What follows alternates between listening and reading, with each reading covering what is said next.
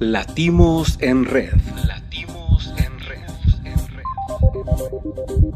La Secretaría de Cultura de la Ciudad de México, a través de la red de faros, presenta. Estás escuchando Círculo de Hombres Sanando las Heridas del Machismo, episodio 3. Sean bienvenidas y bienvenidos. Este es un proyecto creado por talleristas del programa Faro en tu comunidad del Faro Oriente. Hola, ¿qué tal escuchas? Mi nombre es Adrián Ramírez y el tema de hoy es ¿qué es una nueva masculinidad? Durante siglos se ha construido una idea de masculinidad hegemónica. Esto significa que un hombre que todo lo, es la idea de un hombre que todo lo puede. Él debe de ser fuerte, protector y proveedor en la familia. Pero esa masculinidad tradicional tiene varios problemas y es que no se ajustan a la realidad conduce a identidades insanas y frena el desarrollo de la equidad. Las nuevas masculinidades, o también se les conoce como masculinidades alternativas, nos proponen replantear la idea de masculinidad y desaprender los roles de género adquiridos durante toda la vida y perpetuarlos a lo largo de los siglos. Uno de los focos más importantes de las nuevas masculinidades es acabar con la violencia de género. Y es un reto muy, pero muy, muy grande que hay que vencer. Y con todas las actitudes que conducen a ella. Romper con el mito del hombre violento y el hombre que todo lo puede.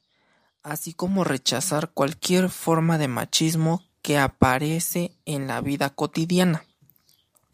Por otra parte, para acabar con las actitudes de violencia es importante trabajar la empatía. También la corresponsabilidad personal, familiar y laboral, que implica estar presente en los espacios de cuidado, de limpieza y de atención a otras personas. Pero las nuevas masculinidades implican desechar todo lo que entendemos por masculinidad ¿Cuáles son las diferencias entre la masculinidad tradicional o hegemónica y las nuevas masculinidades? Para entenderlo un poco mejor, veamos algunas características de la masculinidad aprendida y después las características de una masculinidad alternativa e igualitaria. En el primer punto vamos a ver la desigualdad. La masculinidad hegemónica tiene que ver con la cultura de la desigualdad en la que algunas personas mantienen el control sobre otras para acaparar el poder. En cambio, las masculinidades que están apareciendo a día de hoy apuestan por la horizontalidad, el consenso y las relaciones entre iguales. Después tenemos la competitividad.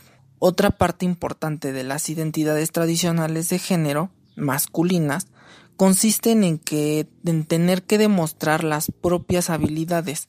La educación llevada a los hombres a ser competitivos para alcanzar un estatus laboral o social. Y las nuevas masculinidades buscan que cada persona pueda mostrar sus habilidades sin miedo y aprovechar el talento de los demás para trabajar en equipo de forma más efectiva sin necesidad de buscar la confrontación. Otro más es la agresividad. La masculinidad hegemónica lleva consigo la agresividad y la violencia que, aunque cada vez está menos legitimada, sigue estando presentes en nuestra sociedad. La vemos a través de los acosos, los comentarios sexistas o la violencia sexuales. Las nuevas masculinidades apuestan por eliminar la violencia machista o la violencia de cualquier tipo. Después tenemos los roles de género. La masculinidad tradicional se define en oposición a lo femenino. Los hombres no lloran, no cuidan y tienen que proveer. En cambio, el modelo de una nueva masculinidad apuesta por eliminar esos roles de género aprendidos sobre la masculinidad y la feminidad para que seamos más libres. Eso favorece, por ejemplo, que los hombres puedan vivir plenamente su paternidad. Y es un, y es un hecho muy importante que ellos participen de este proceso. Otro más es la imagen exterior. El hombre tradicional tiende a proyectar su imagen hacia el exterior, hecho que contribuye al desarrollo de sus habilidades instrumentales y competitivas. Eso es bueno de cara al trabajo productivo, pero la contrapartida es que descuida el desarrollo personal y del interior, provocando un manejo inadecuado de las emociones.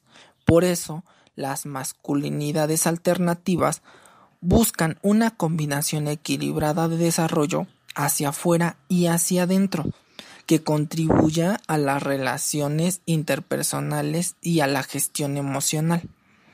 Dentro de las nuevas masculinidades vienen acompañadas creencias y certezas. Por si todavía tenemos dudas sobre qué son las nuevas masculinidades, vamos a romper algunos falsos mitos acerca de este tipo de masculinidad alternativa. ¿Las nuevas masculinidades quieren romper la idea de hombre? No, por el contrario, las nuevas masculinidades buscan que cada hombre exprese su género como quiera. ¿El machismo solo es perjudicial para las mujeres? Tampoco. Los hombres también son víctimas del machismo. Una sociedad machista hace que los hombres sientan que deben actuar según el estereotipo de cómo tiene que ser su género y creencia, una resistencia a mostrar vulnerabilidad. Otra, ¿solo hay una forma de ser hombre y es lo contrario a ser mujer? No hay una forma única de ser hombre cada hombre es libre de asumir la masculinidad como lo prefiera según su personalidad y todas las visiones son válidas. ¿Las nuevas masculinidades solo afectan a los hombres? Las nuevas masculinidades también afectan a las mujeres. Si cambian los estereotipos negativos de género, las mujeres ganan al vivir en una sociedad con menos violencia y más igualitaria. A continuación, te daré algunas claves para avanzar hacia una nueva masculinidad y al mismo tiempo brindar espacios más seguros a todas aquellas personas que son importantes para nosotras y nosotros. Número 1. Revisa el modelo tradicional de la masculinidad. Está obsoleto. Por eso hay que dejar de lado ese arquetipo que va a dificultar muchísimo que puedan aflorar otras maneras de expresar todo aquello que sentimos. Por esto es importante que dejemos de lado los estereotipos y romper con ellos. Número 2. Prescindir de la violencia. Cambiando todo lo que tiene que ver con el poder y la violencia, conseguimos cambiar la forma en la que habitamos el mundo debemos revisarnos para pasar de una presentación aprendida de ser hombre a una perspectiva del ser, del ser lo que cada uno es. Número 3. Fomentar la empatía. Sentir y escuchar. La empatía significa estar en contacto con el otro. Esto supone conectarte más con lo profundo y menos con lo que se espera de ti. Número 4. Apuesta por el cuidado.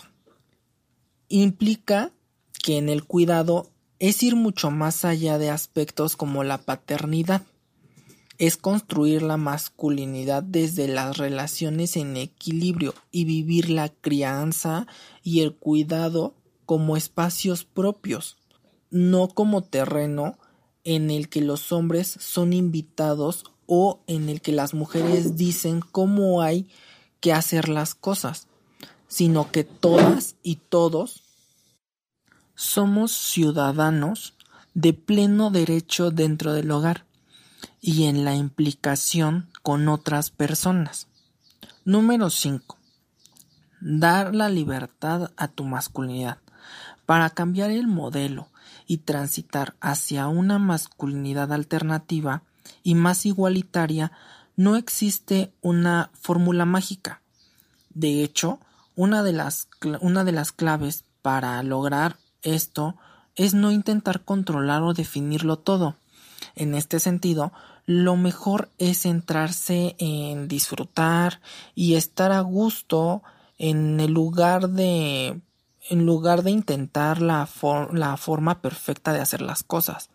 Los ritmos tienen que fluir y ser naturales. Número 6. Usar el cuerpo para mejorar las relaciones. No, no temamos al contacto con otras personas. Somos piel, somos cuerpo. Rompe con esa, con esa coraza que te hace estar en una posición de fuerza o en una posición distante. Eso que te impide dar un abrazo con sentimiento.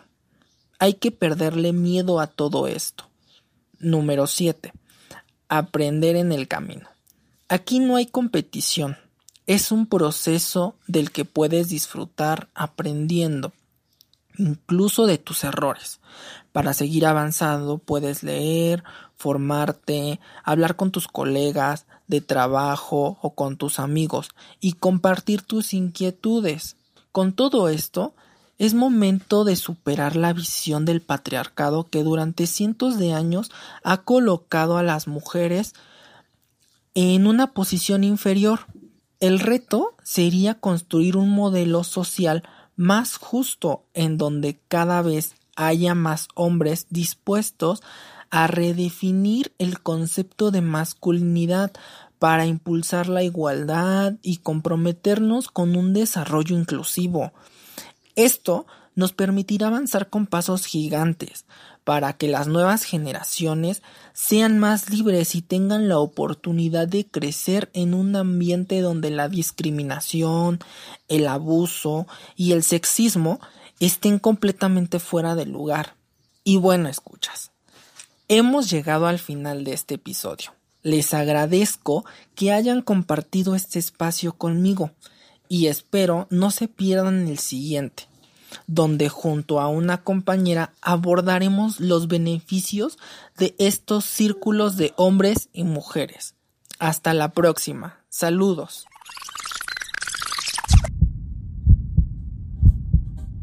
La Secretaría de Cultura de la Ciudad de México, a través de la red de faros, presentó Latimos en Red.